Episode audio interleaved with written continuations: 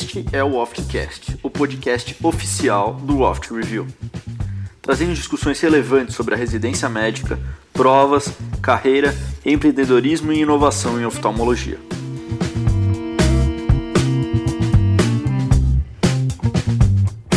Bom dia a todos, os nossos ouvintes, sejam bem-vindos a mais um papo de oftalmo dessa semana. Meu nome é Leonardo Ariela e o nosso papo então vai ser justamente num tema que assustava muita gente esse ano, mas que quem assistiu às aulas do módulo de estrabismo, com a professora Ana Letícia, certamente deparou com um tema muito mais leve e tranquilo para entender. Então, a gente vai falar especialmente dos nossos baixinhos do estrabismo, mais especificamente os portadores de esotropias. A gente vai comentar desde o diagnóstico até as, as diversas modalidades de esotropias, até o tratamento, então, desses pacientes. Junto dos meus colegas tradicionais, o Doug e o Tomás, a gente dá boas-vindas à nossa querida professora, Ana Letícia. Boa noite, Ana Lê. Tudo bem? Uh, esse bloco de estrabismo foi realmente um sucesso. Acho que o pessoal está falando muito bem desde, o, desde o, no, no Telegram, no Instagram, todo mundo está gostando muito que você desmistificou o estrabismo para muita gente. Então, já queria agradecer a tua participação e, e dar as boas-vindas para você. Oi, gente, boa noite, boa noite, Léo, boa noite, Doug, boa noite, Tom, boa noite todo mundo que está ouvindo a gente. Depois de uma introdução bonitinha dessa, fica até sem graça de continuar falando, né? Agradeço muito a vocês, eu fico muito feliz, assim, que vocês tenham gostado das aulas e que vocês continuem achando que estrabismo é uma matéria do bem, né? É uma área do bem do hospital, é uma área de raciocínio, na verdade, e que é só estudar um pouquinho e pensar um pouquinho que fica bem mais leve. Vai ser um prazer conversar com vocês hoje sobre estrabismo. Bom, boa noite, Aninha. É, Para começar aqui a conversa, que tal a gente falar um pouquinho, então, já que hoje é o dia da isotropia, o que, que é, né, exatamente, como que a gente faz o diagnóstico aí dessa, dessa condição? Por favor, Aninha. Então, vamos lá, gente. A esotropia é um desvio para dentro, é um desvio manifesto, ou seja, sem fazer nada com o paciente, o olho dele está desviado para dentro. Como é que a gente vai diagnosticar isso? Primeiro, quando a gente joga um reflexo na córnea desse paciente, a gente vai ver que esse reflexo não está centralizado, ele está mais próximo do limbo temporal. A gente sempre vai fazer o diagnóstico de tropia fazendo o teste do Culver simples. Então, vamos supor que eu esteja desconfiando que o meu olho direito está desviado para dentro. Na hora que eu oculo o olho esquerdo, eu vou ver o movimento do olho direito alinhando, ficando reto, ou seja, o um movimento de dentro para fora. É assim que eu faço o diagnóstico. Mas a gente não pode se contentar em fazer o diagnóstico, a gente tem que fazer a medida do desvio. E daí, como eu já ensinei para vocês, né, a medida do desvio vai depender muito do estado de espírito do nosso paciente, né? Então, assim, se for um paciente nada colaborativo, que fica chorando, só de ouvir o nome dele no corredor, ele já abre um berreiro, a gente não vai conseguir fazer muito milagre. E aí, o método que a gente escolhe é o método de Hirschberg, em que a gente vai estimar o desvio a partir da posição do reflexo na córnea. Então, assim, a cada um milímetro que esse reflexo se movimenta em relação ao limbo temporal, né, que é no caso das ETs, a gente vai considerar que teve um desvio de mais ou menos 15 dioptrias. Não é um método muito fidedigno, é difícil de medir desse jeito, mas às vezes é o que a gente tem. Se o paciente for um pouquinho mais colaborativo, a gente vai usar o método de Krinsky, em que a gente coloca prismas de base temporal na frente do olho desviado, que é o Krinsky tradicional, né, até deixar os reflexos simétricos entre os dois olhos. Por fim, se for um paciente muito colaborativo, que tem uma boa cuidade visual, que não tem grandes restrições de mobilidade, a gente vai colocar o método de prism cover, em que a gente vai colocar um prisma de base temporal também até que anule o movimento desse olho ao fazer o cover alternar. É assim que a gente faz o diagnóstico. Tem que lembrar, muitas vezes, que tem algumas situações que simulam ET. Isso é muito comum no consultório. Principalmente o tal do epicanto. O epicanto é aquela prega de pele que tem aqui no cantinho nasal, muito comum em oriental, que pode simular um ET. Mas aí vocês que já estudaram estrabismo sabem que não é ET, porque o reflexo está simétrico nos dois olhos. Ensinem os pais a ver isso. Ensinem os pais a tirar foto com flash dos filhos, porque assim eles vão se tranquilizar e perceber que não tem desvio.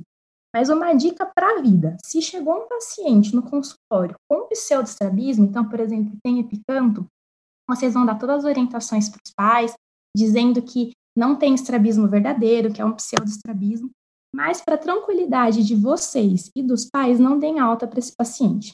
Por favor, marquem um retorno de 4 a 6 meses, só para ter certeza que vocês não comeram bola e que é um pseudoestrabismo mesmo, que não precisa fazer nada. Tá certo?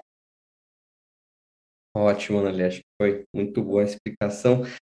Outra dúvida que, assim, acho que acaba ouvindo muito dos pediatras, dos pais, dos, dos próprios oftalmologistas, é dizer que quando o olho na infância, nos primeiros meses, desvia para dentro, aquele olhinho para dentro, uma ET, é, aquilo é, é normal, é, aquilo é normal e se deve acompanhar. Quando que a gente sabe o que é normal e quando não é? Como é que a gente deve acompanhar essa criança já nos primeiros meses que começa a desviar o olho? Realmente, a gente leva muito em consideração esse marco dos seis meses. Porque até os seis meses é comum ter desvios intermitentes do olhar, ou seja, de vez em quando o olho entorta ou para dentro ou para fora, mas ele volta a ficar alinhado. O que o olho não pode é ficar de maneira constante, ficar desalinhado. Se o olho ficar constantemente torto, isso já é um problema mesmo antes dos seis meses. Agora, depois dos seis meses de idade, tanto o desvio intermitente quanto o fixo já é considerado patológico. Bom, você já tocou aí no que a gente queria perguntar na próxima pergunta, né, dos desvios fixos, intermitentes. É, como que exatamente que a gente vai fazer essa avaliação do diagnóstico desse tipo de desvio? Então, assim, o desvio intermitente é um desvio, como o próprio nome já diz, ele é intermitente. Às vezes o olho vai ficar reto, às vezes o olho vai ficar desalinhado. Geralmente isso está associado a uma quebra de fusão do paciente. É claro que as XTs intermitentes são muito mais comuns do que as ETs intermitentes, mas o mecanismo é mais ou menos parecido. É um paciente que consegue deixar os olhos alinhados em algum momento. Isso é diferente da ET cíclica. A ET cíclica também vai alternar entre períodos de desvio e períodos de ausência de desvio. Mas para a gente cravar o diagnóstico de ET cíclica, o paciente tem que ter pelo menos 24 horas de desvio documentado. Então, ele vai ficar alternando em ciclos de 24 a 96 horas de olho reto e 24 a 96 horas de olho torto. O legal desse desvio, apesar de ser muito raro, é que ele responde muito bem ao tratamento cirúrgico. Então, é um desvio que tem um bom prognóstico. Beleza, Ana. E você comentou, então, do, desse, da esotropia cíclica e falou um pouquinho da intermitente também. A gente tem vários tipos, então, pelo jeito, de esotropias, né? É, o que a gente tem, assim, que é mais comum que a gente vê e, e na, na prática? Então, aí, Léo, no dia a dia de consultório vai depender de que tipo de estrabólogo você é. Se você é um estrabólogo que gosta de criança ou que não gosta de criança. Se você atender criança, de longe o mais comum é ET infantil, é o que mais aparece. Agora, se você for um estrabólogo mais especializado em atender adulto, aí você vai encontrar outros tipos de desvio. Então, a gente vai encontrar ET devido a distúrbio neurológico, ET por doença de Graves, aparecem outras coisinhas e depois até queria comentar mais para frente com vocês de umas condições de ET do adulto mesmo, como sagging eye, heavy, é, heavy eye syndrome e até ET do smartphone, então um diagnóstico novo aí que está aparecendo principalmente na pandemia. Mas isso é assunto para daqui a pouco. e, e, dentro da, dessa ET infantil, né, que é a mais comum que provavelmente nossos ouvintes que não são estrabólogos vão pegar, quais que são as principais características que a gente tem que lembrar dessa condição? Então, a ET infantil, ela é muito rica, assim, na, na sua propedêutica, né? É claro que o que vai chamar mais atenção, principalmente quando a criança é muito pequenininha, é o exodesvio mesmo, que às vezes pode ser um desvio grande, assim, de 60, 70 dioptrias mas isso está associado a outras coisas também que não necessariamente vão aparecer logo no início do diagnóstico. Então, é muito comum que a ET infantil tenha hiperfunção de oblíquo inferior, e daí, quando tem hiperfunção de oblíquo inferior, a gente tem que lembrar que esse olho pode elevar em adução, pode fazer anisotropia em V, não é mesmo? Pode até fazer esse ciclotorção, que a gente consegue ver pelo fundo de olho. Também é muito comum ter DVD porque esses pacientes não têm uma visão binocular muito boa, então a DVD às vezes é difícil, né, de quantificar quando a criança é pequenininha, mas ela está muito associada à ET infantil. Esses pacientes costumam ter fixação cruzada, ou seja, eles fixam com o olho em adução e podem adotar um torcicolo por conta disso. Eles têm também assimetria de nistagmo optocinético e também podem ter nistagmo sacádico, principalmente na tentativa de abdução. Que eu acho legal da gente comentar sobre a ET infantil é em relação ao tratamento, tá? Porque a ET infantil, ela é uma grande ameaça ao desenvolvimento da binocularidade desses pacientes. Então, a gente tenta tratar o quanto antes, assim. Antes dos seis meses, em geral, a gente não opera, tá? Porque é muito difícil operar um bebê, a gente não sabe como que isso vai repercutir na vida adulta, os músculos não estão posicionados como a gente está acostumado. Mas a gente tenta fazer a cirurgia aí entre seis meses e um ano, para tentar preservar algum grau de binocularidade. Uma coisa que tem crescido muito no tratamento da IT infantil é o uso do Botox, é usar a toxina botulínica bimedial. Eu acho isso fantástico. Por quê? Como eu falei para vocês, às vezes, logo no diagnóstico, a gente não pega essas outras coisinhas da IT infantil, como DVD e a hiperfunção de oblíquo inferior, que vão precisar provavelmente de cirurgia depois. Então, se a gente já faz uma cirurgia logo de cara mexendo nos retos mediais, depois vai ter que fazer uma outra cirurgia mexendo nos oblíquos, né? Então, se a gente faz uma abordagem inicial com Botox, é uma coisa muito menos invasiva e a gente preserva mais a anatomia para fazer uma cirurgia mais complexa depois. Então, é algo que tem crescido bastante, assim, no tratamento da, da infantil. E uma outra coisa que eu acho que deve gerar bastante dúvida aí em quem está ouvindo a gente é em relação à prescrição de óculos e de tampão. A prescrição de tampão em paciente com infantil é muito importante. Por quê? Pensem comigo. Se o paciente fica com o olho desviado para dentro, existe um encurtamento de sarcômeros dos retos mediais e vai ter uma contratura desse reto medial mesmo. Então, a tendência é que vai tendo uma limitação cada vez maior de abdução. A ideia de fazer tampão nesses pacientes, geralmente alternado, né? Então, coloca duas horinhas num olho, depois duas horinhas no outro, alternando os dias, é evitar essa contratura do reto medial, é forçar mesmo o reto lateral a fazer uma abdução para evitar a contratura. Em relação à prescrição de óculos, a gente vai ter um limiar mais baixo para prescrever hipermetropia para esses pacientes. Então, assim, o paciente tem um ano de vida, por exemplo, e tem uma IT infantil. E aí você diagnosticou uma hipermetropia de mais 5, por exemplo. Talvez eu não prescrevesse se ele não tivesse ET, mas tendo ET, com certeza isso vai ser prescrito. Eu espero que vai melhorar prescrevendo óculos? Não, não espero. Não espero que isso vai melhorar o desvio do paciente, porque a gente vai conversar, né? Isso não tem muito a ver com a acomodação dele, né? Mas eu preciso passar esse óculos para o paciente para garantir que ele vai ter a melhor visão possível, para que tenha uma estabilidade funcional depois da cirurgia melhor, para que esse desvio não volte a piorar mais para frente.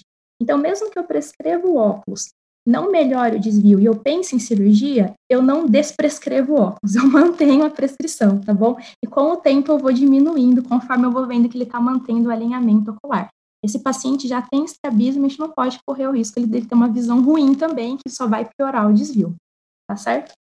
Quanto que você prescreve da refração total? Você prescreve total, do e qualquer hipermetropia que você encontrar. Geralmente, quando o paciente tem um ano, você prescreve acima de 2, 2,5 quando tem ET associado. Se você encontrar meia dioptria de hipermetropia, também você não vai prescrever, né? Mas acima de uns 2, 2,5, daí você já considera prescrever total. Legal, Ana Lívia. Você comentou, então, já deu uma palhinha do próximo tema que a gente ia falar, que é justamente dos pacientes que têm ET, que a gente chama de ET acomodativa, né, ou parcialmente acomodativos, aqueles pacientes que acabam convergindo muito para acomodar. O que, que você pode comentar para a gente dessas duas situações e o que difere um pouquinho no tratamento delas também? Então, em relação às ETs acomodativas, eu particularmente tenho uma grande crítica em relação à nomenclatura, né? Porque Classicamente a gente chama assim, mas na verdade a gente está colocando dentro do mesmo cesto condições diferentes. Porque dentro da chamada ET acomodativa, a gente tem uma ET refracional, né, que são aqueles pacientes que têm uma hipermetropia não corrigida, que acabam tendo que acomodar e por isso convergem e por isso fazem ET. Mas tem aqueles pacientes que estão fazendo ET por conta de uma relação CA sobre A alta. Esses sim deveriam ser chamados de ET acomodativo e o outro de ET refracional.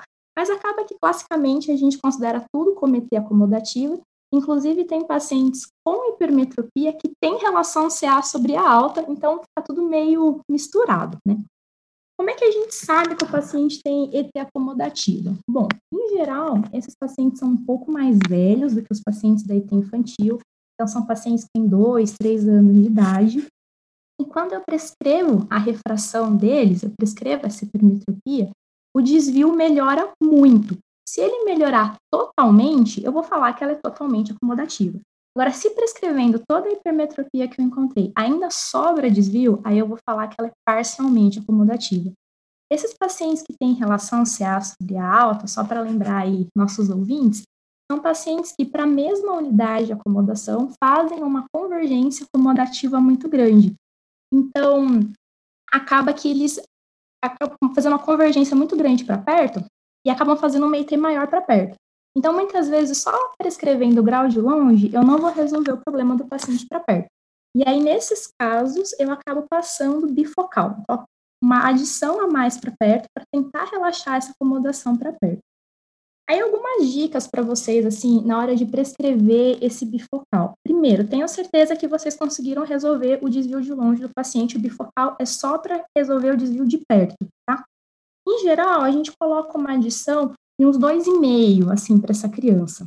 E muito cuidado na hora de prescrever o bifocal para a ótica fazer bem certinho. Primeiro, vocês têm que pedir para a ótica para fazer que o eixo geométrico da lente fique alinhado com o eixo visual do paciente olhando em PPO para o infinito. Isso é muito importante, essa armação tem que permitir isso. E ela tem que ficar muito bem posicionada na cabeça do paciente, porque é muito comum a gente ver criança com o óculos meio caindo para baixo ou meio caindo para cima. Então, ele tem que ter uma boa estabilidade aqui na ponte nasal. E também é legal aqueles óculos que prendem atrás da orelha mesmo, tem um aro maior, para ter uma estabilidade para não ficar saindo da cabeça da criança. Então, primeiro de tudo, tem que ter um bom alinhamento para longe. E para perto, a criança não está muito acostumada a usar bifocal. Então, o primeiro óculos bifocal, a gente tende a fazer com o topo mais ou menos na borda inferior da pupila. Então, assim, é bem pertinho mesmo do eixo visual para longe, que é para ficar fácil da criança lembrar que ela tem que usar o grau de perto. Mais para frente, conforme ela vai se adaptando com isso, a gente vai descendo um pouquinho a adição. Então, o próximo óculos, se ela já estiver bem acostumada, pode fazer com o topo tangenciando o limbo inferior e mais para frente tangenciando a pálpebra inferior? É interessante também é como que a gente vai manejar isso, né? Porque muitas vezes a gente fala na teoria, né? Ah, eu vou prescrever então óculos bifocal e problema resolvido. Como é que eu vou seguir esse paciente depois, né? A ideia é que com o tempo eu vá diminuindo essa prescrição, né? Eu vá diminuindo esse grau positivo até porque o olho do paciente vai crescendo e vai diminuindo a hipermetropia. Então, para saber o quanto a gente vai diminuir, é interessante colocar isso em armação de provas. Então, você pode pegar até o próprio óculos do paciente, colocar lentes negativas na frente, e aí você vai testando para ver se o paciente não descompensa, se ele não volta a fazer ET. Aí você fica muito mais seguro para ir diminuindo um pouco esse grau positivo. Espero que tenha dado para entender. Não sei se ficaram com alguma dúvida em relação a isso. A gente vai usar o áudio para colar depois, quando a gente estiver atendendo os pacientes. Mas eu queria mudar um pouquinho de assunto só e perguntar para você, Ana Lê, uma coisa que também é muito importante dentro do, do, do assunto esotropia, que é a síndrome de monofixação ou as microtropias, né? Que isso vai até um pouco além da. No... É importante para a pessoa que vai fazer refrativa, quem vai operar catarata, colocar uma lente premium. Isso é muito importante. Eu queria perguntar para você, para explicar para a gente, para os nossos ouvintes, o que, que é exatamente isso e quais são os problemas que a gente pode encontrar no paciente que tenha síndrome de monofixação ou microtropia? Tá bom, essa pergunta é importante mesmo, Tom, porque, em geral, o paciente não tem queixa nenhuma. Ele chega, assim, para o seu consultório, e aí você vai fazer um teste de esteropsia, por exemplo, e você percebe que ele não atinge os 40 segundos de arco, ele está ali nos 60, 80, ele não chega na esteropsia máxima ou a acuidade visual daquele olho é, é um pouco pior do que do outro olho, só que você não encontra uma causa para aquilo. Então, assim, toda, eu já falei isso para vocês e eu repito: você não pode chamar de ambliopia um paciente que você não tenha um sobrenome para essa ambliopia. Então, tem que ter uma causa para ambliopia. E esse paciente você percebe que não tem uma acuidade visual tão legal quanto do outro olho e você não encontrou uma causa para isso. Então, ele não tinha história de ele não tinha um, um, erro refracional muito grande nesse olho, ele não tem nenhuma outra alteração que, que justifique. E aí é assim que você vai desconfiar que pode ser que esse paciente tenha síndrome da monofixação. E aí o diagnóstico é um pouquinho complicado, por quê? O desvio é muito pequeno, é menor do que 8 dioptrias. Então, daquele jeito que eu ensinei vocês, de colocar o reflexo corneano, vocês não vão conseguir perceber, porque pensa só, se um milímetro de desvio de reflexo corresponde a 15 dioptrias, imagina quanto que teria que mudar esse reflexo para dar menos de 8. A gente não tem um olho tão potente assim, capaz de a gente perceber um desvio de 0,4 milímetros de reflexo, né? É impossível. E até fazendo teste de cover simples, é difícil perceber uma movimentação tão pequenininha do olho. Então, o que a gente faz para diagnosticar nesses casos é procurar justamente o escotoma de supressão central.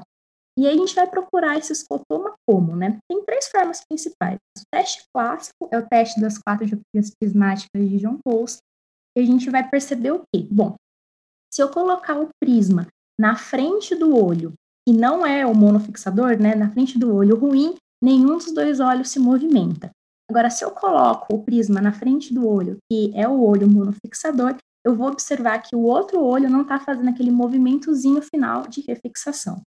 Eu posso também fazer o teste dos vidros estriados de Bagolini. O paciente vai falar que está vendo uma linha completa, mas que a outra linha não está cruzando no centro, está formando um aluzinho ali no centro que não cruza, que é justamente essa partezinha do escotoma de supressão central. E por fim, um jeito que eu acho muito elegante de fazer esse diagnóstico é com o teste das quatro luzes de Worth. Por quê? Vai mudar o resultado dependendo se eu for fazer esse teste de longe ou de perto. Fazendo de longe, eu vou perceber que o paciente está suprimindo o olho, mas fazendo de perto não tem supressão. Então aí eu tenho que desconfiar que realmente está tendo escotoma de supressão central. O que é interessante é, da síndrome da monofixação é que muitas vezes ela é secundária. Então, assim, ela é o resultado esperado para uma cirurgia, por exemplo, da ET infantil, que a gente acabou de comentar. É muito difícil que esses pacientes fiquem orto, orto, que eles fixem bifoveal. Normalmente acaba ficando um desviozinho residual. Mas acaba que, como ele tem toda uma periferia funcionante, acaba sendo uma situação estável. Em geral, esses pacientes não progridem na ET, porque eles conseguem fundir a periferia e por isso tem uma estereopsia um pouquinho mais grosseira. Agora, o tratamento disso daí é muito controverso, viu? Muito controverso, porque a gente não consegue operar um desvio tão pequeno, né? Muitas vezes a gente não consegue nem medir que dirá operar. E entrar com tampão é controverso, porque se o paciente estiver estável do jeito que está, estiver com uma visão legal, às vezes colocando tampão a gente vai desencadear uma diplopia, né? Então vai ficar pior a emenda que o soneto. Então, assim, síndrome de monofixação é um terreno meio árido aí, a gente ainda não sabe muito bem o que fazer, mas sabe da importância de fazer o diagnóstico até para conversar direitinho com o paciente sobre o prognóstico.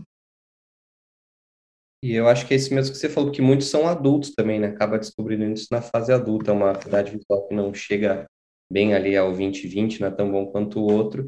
Eu acho que cabe, eu acho que mais para justificar para o paciente, explicar para ele que é um desviozinho, que você vai, que ele vai ter aquele olho, acho que mais fraco mesmo, vai operar ele. Eu, quando eu tinha comentado sobre essa parte da refrativa, tudo, eu lembro de um caso que a gente, que eu vi no, acho que no R1, uma das assistentes do, do hospital, e era um paciente que fez uma refrativa, ficou, fez uma monovisão e colocou o olho da o olho melhor para longe, que não sabia como o olho que tinha assim de unificação e o paciente ficou extremamente insatisfeito porque ele não conseguia mais usar direito esse olho porque não tinha esse escotoma de expressão central e a visão dele ficou muito ruim. Então, acho que é bem importante para a prática essa por causa disso. Moral da história, o pessoal da refrativa tem que sempre pesquisar isso, né? Então... É, eu fiquei, eu depois disso eu, eu comecei a, a pensar nisso bastante. A tomar um pouquinho mais de cuidado com o estrabismo, né? Já viu a importância aí da área. Mas são exames difíceis de se fazer também, né? A própria quatro dioptrias é um teste bem assim, você tem que ter uma percepção muito boa de perceber o desvio. Ah, o teste de Worth é mais difícil o acesso também, então não é tão simples. Eu imagino que o pessoal não esteja fazendo de rotina por aí também. Mas, ó, o desvio estriado de bagolina é uma coisa muito simples de fazer, porque é só o paciente falar que não tá vendo o X cruzando no centro, não é uma coisa tão complicada assim. E alguns testes são um pouquinho mais fáceis, né? Eu acho que esses testes que o paciente informa, né? Então, luzes de Worth e bagolina, às vezes são mais fáceis do que para um olho destreinado perceber o das quatro dioptrias de, de John Post, né? Beleza, Nalia. Deixa eu falar mais um tópicozinho aqui com relação às isotropias é, de causas neurológicas. Acho que pode ser desde as crianças que têm problemas neurológicos, mas também neurológico nos adultos, né, que tem causa, na verdade, uma causa vascular que leva à paralisia. Qual que é a importância dessa, dessas ETs? O que, que você, você percebe delas, até com relação ao tratamento disso? Então, em relação ao tratamento, é uma coisa que eu queria frisar muito com vocês. Assim, não é porque chega um paciente com uma paralisia de cesto que a gente vai sair correndo para operar, tá? A gente tem que ter bastante calma, até para acalmar o paciente também, porque ele vai estar tá se queixando muito, né? Que vai estar tá com diplopia e tal. Mas a gente sempre tem um pouquinho de fé e de esperança que esse reto lateral vai recuperar um pouquinho a força, né? Então, primeiro de tudo, a gente precisa diferenciar se é uma paresia ou uma paralisia, né? E o, o que eu acho importante para a gente fazer na propedêutica nessa hora, né? É o teste de forças geradas, né? Então, a gente vai ver se tem tronco na pinça. Se não tiver tronco na pinça nenhum, eu vou desconfiar que esse reto lateral realmente não tem força. E também eu posso fazer o teste das sacadas, né? Então, eu peço para o paciente fazer uma adução e fazer uma abdução o mais rápido possível. Se esse olho for meio devagar, meio boiando, aí meio flutuando, eu vou achar que esse reto lateral não tem muita força. Agora, se ele tem uma, um ímpeto, assim, de abduzir, aí eu vou considerar que tem um pouquinho de força residual. E aí, é, como eu disse, a gente sempre tem um pouquinho de fé que esse reto lateral vai recuperar força. Então, a gente vai postergar a cirurgia mais ou menos uns seis meses depois do evento. É claro que até lá, tem algumas coisinhas que a gente pode fazer. A primeira delas é evitar que o reto medial tenha contratura. Em geral, a gente indica mais uma vez toxina botulínica no reto medial, cerca de um mês depois do evento, justamente só para deixar esse reto medial aí tranquilo, sem contrair, enquanto isso o reto lateral vai tentando recuperar a sua força. A gente tenta também fazer, prescrever oclusão para o paciente, né, para aliviar um pouquinho a diplopia, e uma solução também muito elegante para vocês viram que a Hillary Clinton usava, né, são os prismas de Fresnel. São prismas que a gente consegue incorporar aos óculos, são prismas adesivos mesmo, que vocês colam nos óculos, e aí vocês conseguem ir trocando conforme o desvio vai diminuindo. Então, isso vai aliviando bastante a diplopia do paciente e permitindo algum grau de visão binocular durante esse processo, enquanto aguarda a cirurgia. Aí, depois de seis meses, aí a gente vai ver se o desvio estabilizou, enquanto ele estabilizou. Se ficou um desvio residual muito pequeno, assim, menor do que 10, 14, mas o paciente estiver muito sintomático, a gente pode colocar como solução definitiva o prisma aos óculos. A gente incorpora o prisma aos óculos do paciente. Agora, se sobrar um desvio maior, aí a gente vai ter que ver se esse reto lateral tem algum grau de força ou não. Se ele não tiver grau de força nenhum, não adianta a gente fazer cirurgia de retrocesso, ressecção, que é o que a gente faz normalmente para cirurgia horizontal, porque não dá para contar mais com esse reto lateral. Aí, nesse caso, a gente vai pensar em fazer cirurgia de transposição. Então, a gente vai pegar uma ajudinha aí do reto é, superior e do reto inferior para tentar melhorar um pouquinho a abdução e melhorar um pouquinho mais o, o desvio do paciente. Então, tudo vai depender do que sobrou de força do reto lateral, isso seis meses depois, para ver o quanto ele recuperou eu acho interessante também, isso já é mais coléu, né, que faz neuro, é em relação à investigação desses pacientes, né. Eu, particularmente, não fiz neuro, né, eu sou estrabóloga, então, para mim, qualquer paciente que surgiu com desvio merece ser investigado neurologicamente para ver se não tem nada.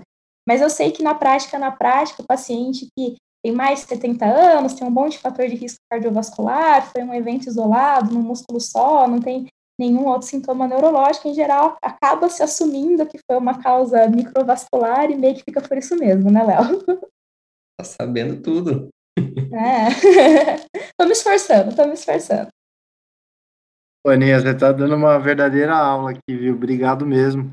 E acho que a última pergunta que a gente. Último tópico, né? Mas à vontade, é, é sobre a exotropia nos adultos, né? Que você havia comentado que ia já discutir um pouquinho. Se puder falar um pouquinho sobre a Heavy Eye Syndrome e a Eye, é, por favor.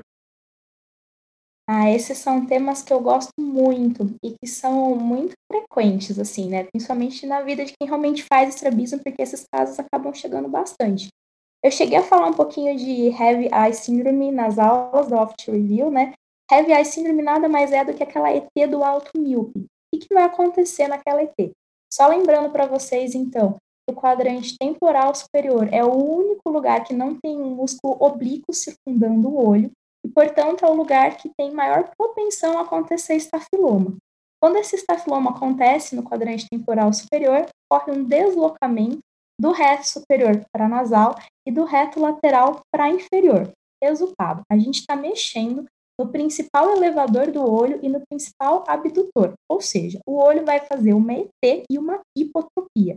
E esse é um estrabismo fixo, o olho realmente fica desviado para dentro e para baixo. O aspecto é bem ruim. E é por isso que chama de heavy eye, é um olho pesado, é um olho que fica fixo para baixo. E aí, o tratamento nada mais é do que reposicionar esses músculos. Tem duas cirurgias principais que a gente faz, são duas técnicas, que é Yamada e Yokoyama. O Yamada, a gente vai pegar a metade temporal do reto superior e a metade superior do reto lateral. A gente vai desinserir e reinserir a meio caminho entre esses dois músculos. É uma técnica um pouquinho mais complicada, porque afinal de contas está mexendo em M metades de músculos, e a gente tá com, já está mexendo em dois retos, né? Lembra que eu falei para vocês do risco de isquemia do segmento anterior. Então tem que tomar um pouquinho de cuidado em preservar as artérias ciliares quando faz essa cirurgia. Já tem a cirurgia de Yokoyama, que tecnicamente é mais simples, que nada mais é do que passar uma sutura mesmo, ventre a ventre, entre o reto superior e o reto lateral, para reposicionar esses músculos meio que em cima do estafiloma. Agora, existe uma outra condição que, em geral, gera uma certa confusão com o Heavy Eye Syndrome, que é o Sagging Eye Syndrome. O Sagging Eye é ET do idoso, que a gente chama. Mas não é idoso, idoso não. Se meu pai me escutar falando isso, ele vai ficar até bravo, porque esse idoso começa com 50 anos, tá? Então é um idoso jovem. O que que acontece? Existe uma fáscia que une o reto superior e o reto lateral. Conforme a gente vai envelhecendo, essa fáscia pode ceder um pouco, e daí o reto lateral perde um pouco de sustentação e acaba se deslocando para baixo. Então, esses pacientes também podem fazer ET e também podem ter hipotropia e até desvio ciclovertical. Como é que eu vou diferenciar essas duas condições? A diferença a gente faz com, com, com desculpa, com ressonância de órbita. E tem que ser uma ressonância com cortes finos, para vocês conseguirem perceber se está tendo um prolapso de conteúdo ocular, né, ou seja, um estafiloma na ET do alto míope, ou se é só uma degeneração da face. Como é que esse paciente se apresenta para a gente, então, esse Sagging Eye Syndrome? São pacientes, em geral, acima de 50 anos, que eles vão apresentar uma ET principalmente para longe, mais para longe do que para perto. Porque, afinal de contas, o problema dele está no reto lateral. E a gente usa o reto lateral para olhar para longe. Para olhar para perto, a gente está usando o reto medial, certo? É por isso que a CT vai ficar maior para longe do que para perto. E é muito importante fazer essa diferenciação se é sagging eye ou heavy eye por conta da cirurgia que a gente vai fazer. Se for heavy eye, eu já falei quais são as cirurgias que a gente faz, ou Yamada ou Yokoyama. Agora, se for sagging eye, a gente vai fazer a cirurgia horizontal mesmo. É uma condição a gente está autorizado a fazer ressecção dos dois retos laterais. É raro, né? Eu falei para vocês que era muito raro a gente fazer ressecção de dois músculos. Né? Em geral, a gente prefere fazer retrocesso. Mas nesse caso, a gente pode fazer ressecção do reto lateral até para reposicioná-lo, né? Porque, como eu disse, ele perdeu sustentação e foi deslocado um pouquinho para baixo. Então, com a cirurgia, a gente consegue reposicioná-lo na esclera. É assim que a gente faz. A diferença são duas condições, assim, aparecem com relativa frequência no, no consultório. Então, e só aproveitando aqui o tempinho que me resta, uma outra coisa que eu queria falar para vocês, que é uma coisa que ficou muito frequente, assim, principalmente agora na pandemia, que é a ET do smartphone. A verdade é que a gente não sabe direito por que isso acontece, mas o que a gente observa, né, na vida prática, é que pacientes que ficam muito tempo na frente de tela, então que tem uma atividade para perto muito importante, acabam desenvolvendo um estrabismo adquirido mesmo, que antes eles não tinham, e acaba sendo, mais uma vez, uma ET, que é incomitante, pelo menos no começo, que é maior para longe do que para perto. O que a gente acredita é que ela pode ter uma patogenia parecida com aquele tipo de Biolchowski, que acontece porque de tanto olhar para perto, ficar constantemente olhando para perto, o paciente faz meio que uma contratura dos retos mediais, e por isso fica com SCT que é maior para longe do que para perto que ele não consegue relaxar o reto medial quando ele vai tentar olhar para longe. E o que, que, a gente faz com esse paciente, né? Porque com certeza alguém vai se deparar com essa condição no consultório, se é que não se deparou ainda, né? Primeiro de tudo, é orientar a hora de tela. Isso aí a gente vai ter que orientar sempre, insistir com os nossos pacientes, falar que eles precisam diminuir o tempo que eles passam na frente de tela, fazer aqueles intervalos, então, assim, a cada 20 minutos, aquela regra do 20-20-20, né? Então, a cada 20 minutos, parar por pelo menos 20 segundos e olhar 20 metros para tentar relaxar um pouco esse reto medial. Muitas vezes, só com essas medidas comportamentais, a gente não consegue resolver totalmente o desvio. Em geral, o desvio melhora fazendo isso, mas pode não resolver e sobrar um desvio residual. Se sobra um desvio residual, aí vai depender de quanto sobrou. Se sobrou um desvio pequeno, a gente pode tentar resolver a diplopia do paciente com prisma. Agora, se o desvio for um pouquinho maior, aí a gente passa por intervenção cirúrgica, seja ela cirurgia mesmo, ou aplicação de toxina botulínica nesses retos mediais, para tentar dar uma relaxada nessa contratura. Esse era um tema que eu queria falar para vocês, porque tem aparecido bastante, tem bastante gente que pergunta. Excelente, Ana Lê. Acho que a gente conseguiu abordar, secar todo, quase toda a parte de, de azotropias e falar desde a infância até o adulto. Acho que quem, quem acompanha o Oft Review sabe que a professora Ana Letícia é excepcional, explicando com a didática muito boa dela. E agradecer que ela tenha participado do nosso podcast, agradecer a todo mundo que ouviu essa nossa, esse nosso podcast e dizer que a gente se encontra, então, é, na semana que vem. Obrigado, Ana Lê. Obrigada a você, gente. Obrigada a todos. Beijo.